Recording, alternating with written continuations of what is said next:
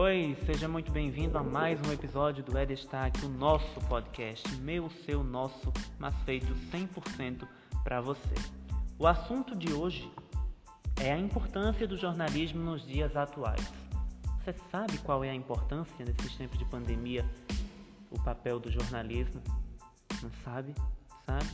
Bom, se sabe, vai aprender mais. E se não sabe, vai ficar sabendo comigo aqui no nosso podcast de hoje. Nosso convidado é o jornalista da TV Sorocaba, que é afiliada do SBT em Sorocaba, São Paulo. É o Esdras Pereira que vai conversar com a gente daqui a pouquinho na sequência dessa apresentação aqui. Tá aqui também comigo no estúdio a minha produtora Natália Tainá, que está me ajudando muito nisso aqui, fundamental a participação dela, mas mais ainda fundamental é a sua. Peço a sua companhia, exijo a sua companhia, faço questão dela comigo até o final desse episódio. Tá preparado? Aperta os cintos e vamos descobrir qual é a importância do jornalismo nos dias atuais.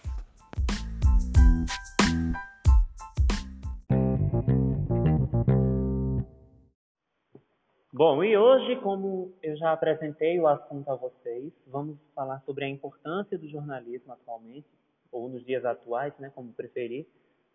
Vou apresentar agora o nosso convidado. Ele é jornalista e trabalha na TV Sorocaba.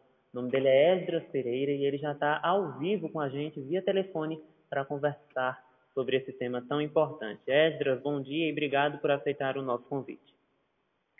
Fala Felipe, bom dia para você, para todo mundo ligado no podcast. Muito obrigado pelo convite, fiquei muito feliz. Eu acredito que a gente precisa cada vez mais discutir a importância do jornalismo. A gente vive um contexto bastante complicado no país. E se o jornalismo não for valorizado, as coisas vão degringolar cada vez mais. É isso mesmo, está complicada demais a situação no nosso país. E esse é o nosso papel, descomplicar, né? Eu queria começar com a pergunta: por que o jornalismo é importante? É uma dúvida que eu acho que muitas pessoas têm. Cara, boa pergunta, é uma pergunta ampla e, e talvez de um milhão de dólares, assim, né? Mas realmente, é, eu acho que sempre foi importante, mas o, o problema é essa desvalorização, né? Principalmente dos políticos, das pessoas em geral, que, que acreditam que às vezes o jornalismo faz um, trabalho mais partidário, mas não. É, eu, particularmente, não acredito em jornalismo 100% imparcial. Eu sempre digo que a gente carrega nossos ideais, né? Então, a partir do momento que você privilegia, eu digo, eu trabalho com TV, né? Então, se eu começo com um personagem no meu primeiro off, eu estou sendo imparcial de uma maneira, não estou que é algo a imparcialidade suja, né? Mas é uma imparcialidade, é, aliás, a parcialidade, né? Não estou dizendo que é uma parcialidade suja, mas parcialidade que acontece até, até o, a maneira inconsciente, né? Mas para tentar responder de uma maneira mais sintética, o jornalismo é importante porque é o dever social, né? O dever social de fazer esse meio de entre a sociedade, público, poder privado. Então, é necessário ter o jornalista ali, esse meio de campo, para conseguir entregar as informações de uma maneira zelosa, de uma respeitosa. E se a gente não tiver o jornalismo combativo, os rumos dos países, né, e obviamente o Brasil, é, ficam cada vez mais difíceis. É verdade. E qual é a missão do jornalismo? missão, eu acho que aí entra um, um papo um pouco mais romantizado, né? Quando algumas pessoas entram na faculdade de jornalismo, é, tem aquela coisa de, nossa, vou transformar o mundo, né? Virou até meio que um clichê, assim, mas eu acho que ainda existe, né? Quando o jovem entra na faculdade de jornalismo. Eu acho que isso vai se desconstruindo com o passar do tempo, porque a gente que, que não consegue transformar o mundo, né? Mas, ao mesmo tempo, é importante a gente fazer um exercício de reflexão que, por mais que a gente não transforme o mundo, a gente transforma partículas do mundo. Porque, por exemplo, se você vai fazer uma matéria comunitária, né, de, que a gente chama de um buraco de rua, por exemplo, ou de um vazamento de esgoto, você pode realmente não estar tá transformando o mundo, mas você consegue perceber a sua importância naquele local, naquele espaço. Então você está transformando o mundo de alguém. Você não está transformando o mundo em geral, mas o mundo de alguém a gente consegue transformar sim. Acho que isso é uma das grandes missões que a gente carrega. São pequenas coisas que os jornalistas fazem, né, que são muito importantes, né? Exato, exato. E é extremamente satisfatório, né? Claro que tem jornalistas que já acaba meio que subindo a cabeça, assim, né? Não quer mais fazer esse tipo de reportagem que a gente chama que é do dia a dia ali, né? É o jornalismo diário mesmo, de ir para o bairro, de descobrir problemas nos bairros. E tem gente que não gosta de fazer, mas eu passei a gostar bastante de fazer esse tipo de reportagem, porque a gente consegue perceber o quanto isso pode impactar positivamente na vida das pessoas. Às vezes essas pessoas tentam contato com o poder público, tentam de outras maneiras, nunca conseguem a solução. Às vezes, com esse intermédio do jornalismo, isso se torna possível.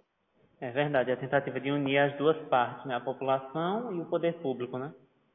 Exato, exato. É fundamental, eu diria. Quando o esgoto vaza e vem a chuva, o resultado é esse aqui. Tudo vai se acumulando e formando uma espécie de lodo a cerca de 30 metros do local do bueiro. E o acúmulo é tanto que o asfalto já até cedeu. Haja habilidade para os motoristas. E como você, como é, sendo jornalista, né, lida com aqueles que odeiam os jornalistas? Porque a gente vê aí que tem pessoas que odeiam os jornalistas, que estão aí no alto escalão da política e estão aí devastando a classe dos jornalistas. Boa, Felipe, realmente, a gente, além de se preocupar, né, a gente tem um dever de uma responsabilidade gigantesca, né, que é se preocupar com a informação, é, no caso da gente que trabalha com TV, né, de entrar ao vivo, tentar não levar informações erradas para a população, a gente tem muitas coisas para se, se preocupar no dia a dia, né, e além dessas preocupações é, preliminares, vamos dizer assim, a gente agora também, de uns tempos para cá, passou a ter que se preocupar com o né, que algumas pessoas têm alimentado sobre o jornalismo, o que eu acho totalmente errado, porque se o jornalismo está sendo feito de maneira é, de, séria, né, não teria por que essas pessoas é, terem esse ódio. Eu digo que a gente não está fazendo publicidade, a gente não está fazendo jornalismo para agradar ninguém. A partir do momento que a gente fizer isso, alguma coisa está errada. Então, o mínimo, não precisa gostar da gente também não, viu? Não precisa.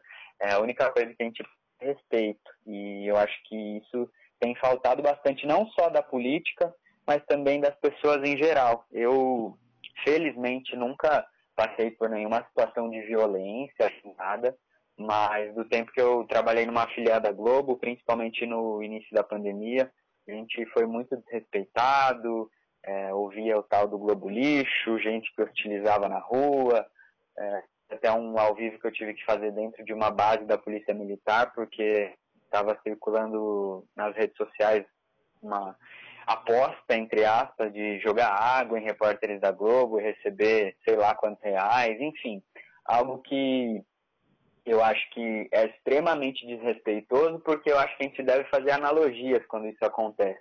Eu não vou no escritório de alguém para tratar a pessoa daquela maneira. Eu não vou no comércio de alguém para tratar a pessoa daquela maneira. A gente está trabalhando, então eu acho que o respeito é fundamental. Reforço aqui, não precisa gostar da gente, a única coisa que a gente pede é respeito. É verdade, até porque ninguém é, agrada 100% todo mundo, né? E justamente por isso, o respeito tem que ser imposto acima de qualquer é, paradigma que as pessoas tenham, né? Contra é, determinada classe trabalhista. Pois é, Felipe, é muito comum, assim, é, a gente né, tá no mercado de trabalho é comum em várias áreas, né? Pode até ser que você não gosta do seu chefe, pode até ser que você não gosta de algum companheiro de trabalho, mas é respeito. Eu sempre digo e sempre gosto de usar é, um discurso de uma ex-chefe, né, que dizia que meu, a gente resolve tudo na bola, que sabe, tem problema nenhum. Você pode gostar de mim, pode não gostar, mas tudo é resolvido na bola. Não leva para o lado pessoal. A gente é extremamente profissional. Não tem por que é, perder o respeito é, por algo relacionado ao mercado. A importância do jornalismo se intensificou com a chegada da pandemia? Totalmente, totalmente. É, acho que não há dúvida sobre isso. Principalmente no contexto, né, se a gente pega, acho que o principal exemplo é a falta de transparência que a gente teve em determinado momento da pandemia, né, em que o Ministério da passou a, não digo ocultar, mas talvez omitir dados, né, em relação aos casos de coronavírus, as mortes, enfim, todos os indicadores fundamentais para a gente traçar o cenário da pandemia.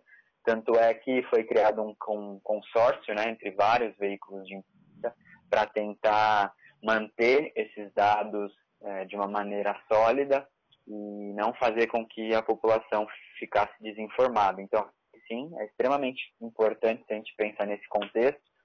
Importante também agora, nesse momento de vacinação, que a gente precisa de transparência também nessa vacinação, um, um acompanhamento, de repente os municípios serem forçados, entre aspas, a divulgar sim quem está sendo vacinado, porque a gente sabe que é um prato cheio para fraudes, é um prato cheio para corrupção mesmo. Então, o jornalismo precisa estar mais atento ainda nesse momento, o que fica cada vez mais a sua importância.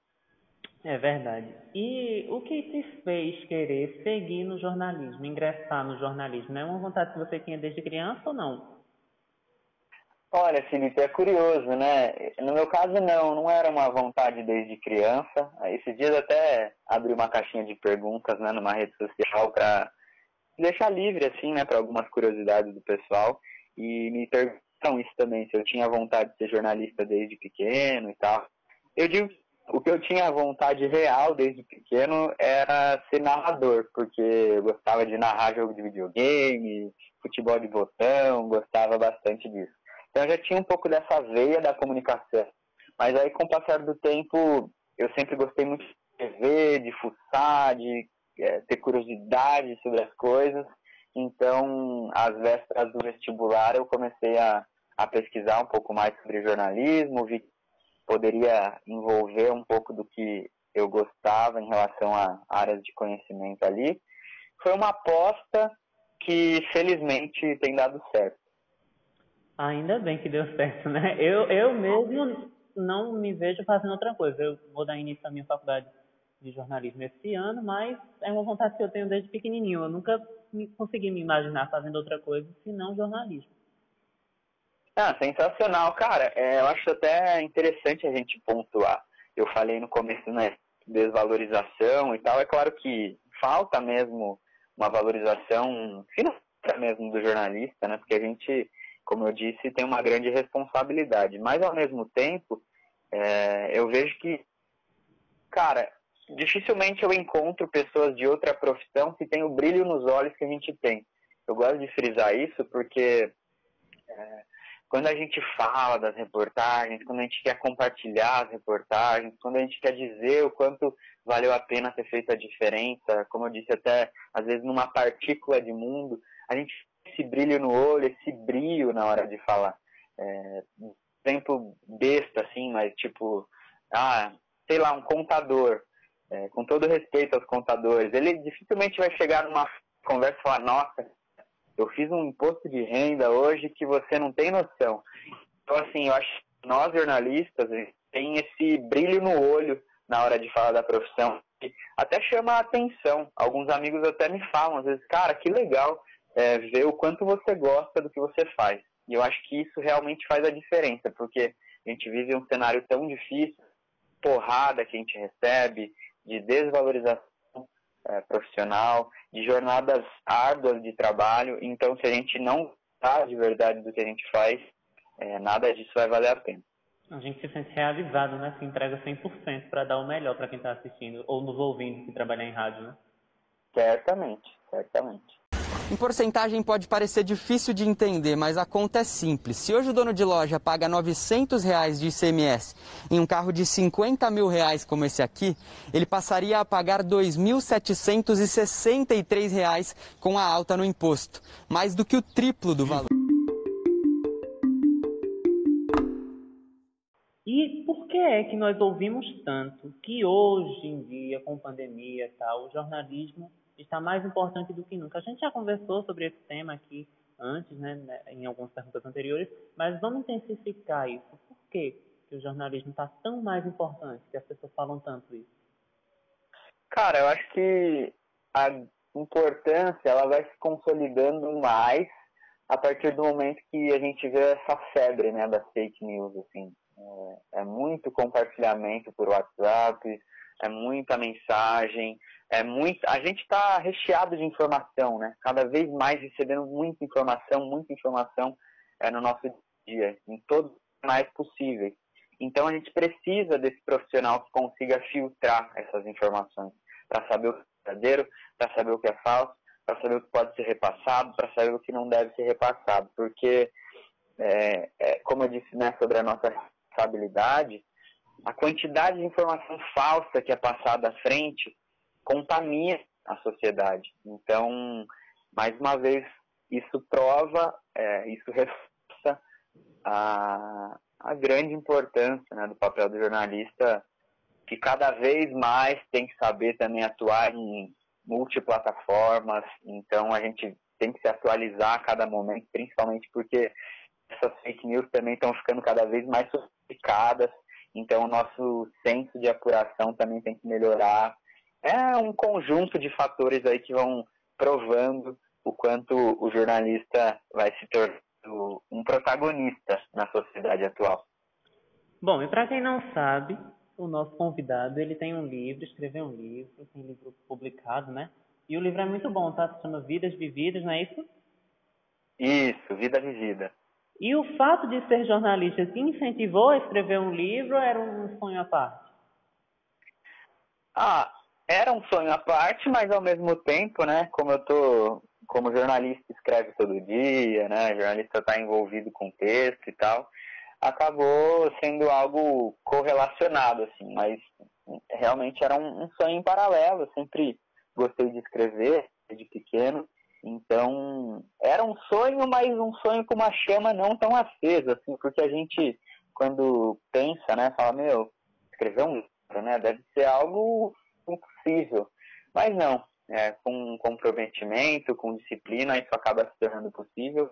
E esse livro não tem relação com jornalismo, né, é um livro mais é, poético, mais reflexivo, porque eu escrevi bastante durante a pandemia então, é um compilado de textos que eu escrevi durante o ano de 2020 e aí acabou tornando possível a publicação de sonho.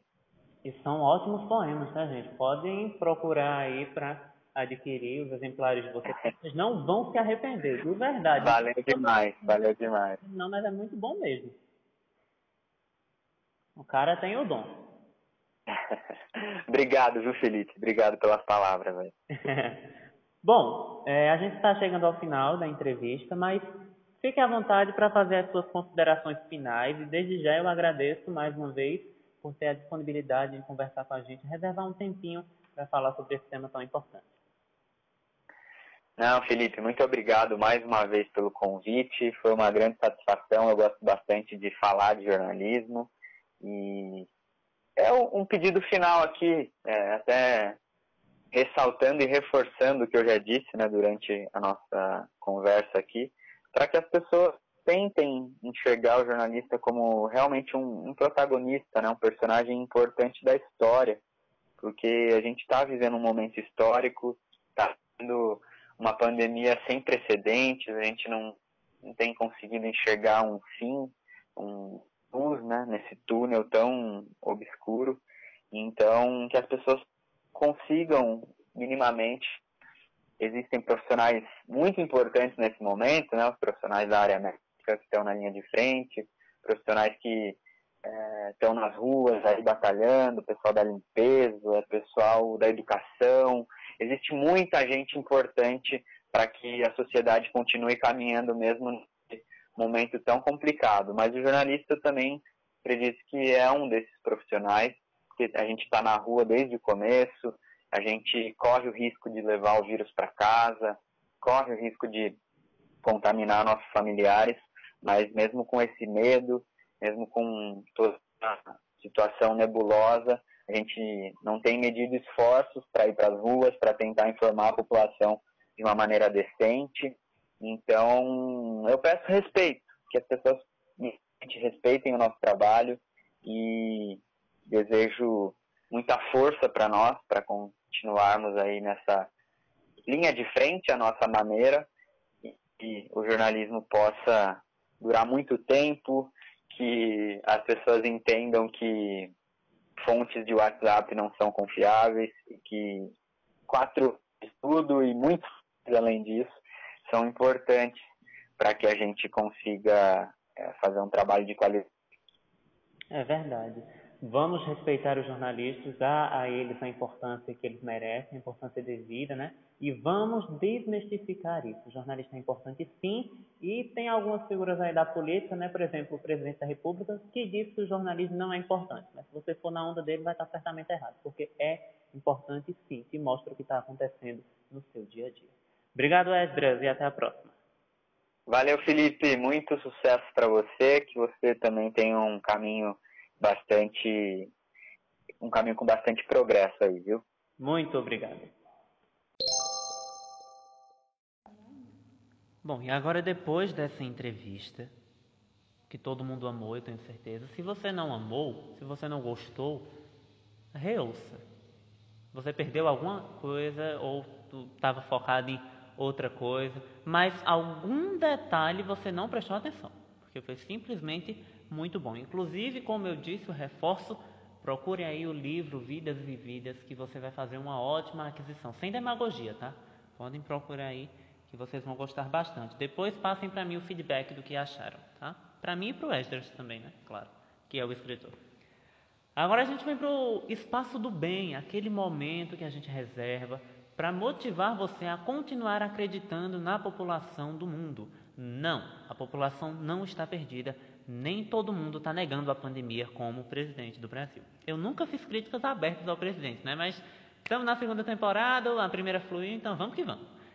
A é, boa notícia de hoje é, veja que, que notícia bonita. No último episódio a gente trouxe aqui a notícia de um casal de 94 anos que encontrou o amor é, já numa idade avançada durante a pandemia. Veja que bonito. Hoje a notícia que eu trago é bonita também, tão bonita quanto. Uma enfermeira atravessou um rio a pé para vacinar uma idosa no sertão e disse que sentiu a maior honra de fazer isso. Não são todas as enfermeiras, gente, que estão aí aplicando vacina seca no braço das pessoas, tá? Tem gente, muitos enfermeiros honestos, com respeito a todos, claro, mas o que alguns estão fazendo aí é, é realmente absurdo. Mais um caso de. Aliás, deixa eu só dizer para você: você pode conferir a notícia na íntegra e ver as imagens é, acessando o site www.sonoticiaboa.com.br. Lá só tem notícias boas, como o nome do site sugere. Mais um caso de enfermeira que não mede esforços para realizar o seu trabalho e proteger o nosso povo. Depois da profissional de saúde que fez um caminho de pedras para vacinar um idoso, da enfermeira e do médico que atenderam uma criança no meio da água no Acre, da enfermeira que empurrou uma maca na Transamazônica e de outra que enfrentou uma enxurrada para vacinar no Paraná, agora você vai conhecer a garra da enfermeira Maiane Brito. Ela atravessou um rio andando para vacinar uma idosa em São José de Espinharas, que é no sertão da Paraíba. A enfermeira disse que fez o que gostaria que alguém fizesse pela mãe dela, que faleceu há cinco meses. Todo o empenho de Maiane foi para chegar até uma casa na zona rural de São José de Espinhadas, na última quinta-feira, dia 4. Dia 4? Na quinta-feira, dia 4. A equipe de imunização do município vacinou em domicílio todos os idosos de 80 a 89 anos com comorbidades. Ao todos, meu Deus, ao todos, eu usei no plural, perdão. Ao todo, eram 24 idosos nessa condição. A idosa da casa, que ficava do outro lado do rio, ficou por último, pelo acesso até o local. Além de ter que atravessar o rio, a enfermeira contou também que precisou, de uma, que, precisou que uma pessoa pegasse uma moto do outro lado da travessia para conseguir chegar até a casa que faltava. Abre aspas. Não dava para atravessar de carro para ir vacinar essa idosa e só faltava ela. O carro ficou me esperando. Eu atravessei a pé e eu pedi a uma pessoa amiga da senhora para me pegar de moto do outro lado do rio para eu poder vacinar a senhora. Fecha aspas, disse a enfermeira ao portal G1. Maiane Brito contou que foi uma grande satisfação para ela poder fazer isso por uma pessoa que precisava, mas não tinha condições de atravessar o rio para receber a vacina contra a Covid-19. Vamos ver mais uma coisa que ela falou? Ela disse que teve uma satisfação imensa de vacinar essa senhora do outro lado do rio. É, é trabalhar, prestar uma assistência da mesma forma que a gente gostaria de ser prestada para a gente. Quando eu cheguei em casa, nesse mesmo dia, me vi pensando que se fosse minha mãe, que infelizmente não está aqui mais hoje comigo, para, é, perdão, pois faz cinco meses que ela faleceu. Segundo ela, ela gostaria de que um profissional de saúde, de saúde atravessasse o rio para vacinar ela também.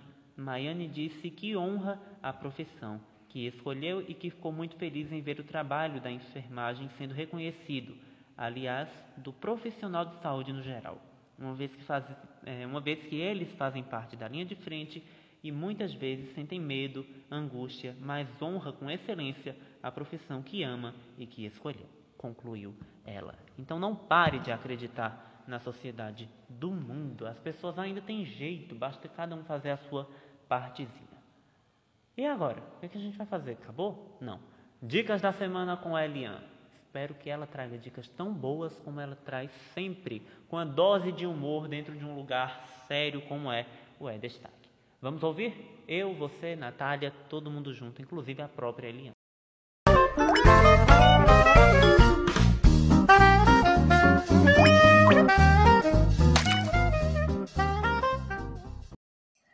Olá, bom dia, boa tarde, boa noite. Não sei a hora que você está assistindo, mas como eu sempre digo, seja bem-vindo a mais um podcast. É destaque, é sempre, sempre, sempre um prazer estar aqui fazendo parte desse projeto lindo. E hoje eu vou indicar para vocês várias coisas maravilhosas e o primeiro e o primeiro de tudo vai ser um livro incrível que se chama Os Miseráveis. Acho que você já ouviu falar, né? Então, se ouviu e não leu ainda, corre para ler, que é maravilhoso. Um filme que tem uma mensagem, tem uma história impactante e é muito importante a gente assistir. Eu gosto desses filmes nessa linha. É O Quarto do Jack, ele é disponível na plataforma Netflix. Então, vai lá e assiste, vocês vão gostar, é bem interessante. Uma série que eu vou indicar para vocês é que eu esqueci, gente, não. Mas a série que eu vou indicar pra vocês é Blue, Bru... Brooklyn Nine-Nine. É assim, gente. A gente erra às vezes. Brooklyn, Brooklyn Nine-Nine. É uma série é, de comédia, uma série bem legal, bem interessante. A música que eu vou indicar para vocês é meu cantor preferido que eu amo de paixão, Sublime, de Leonardo Gonçalves. Então vocês já vão virar fã só pra ver esse, esse louvor bem lindo. E a frase que eu vou dizer para vocês é: Se você tem Deus, o resto é detalhe. Então, confie, vai na fé. Um cheiro para vocês e até a próxima semana.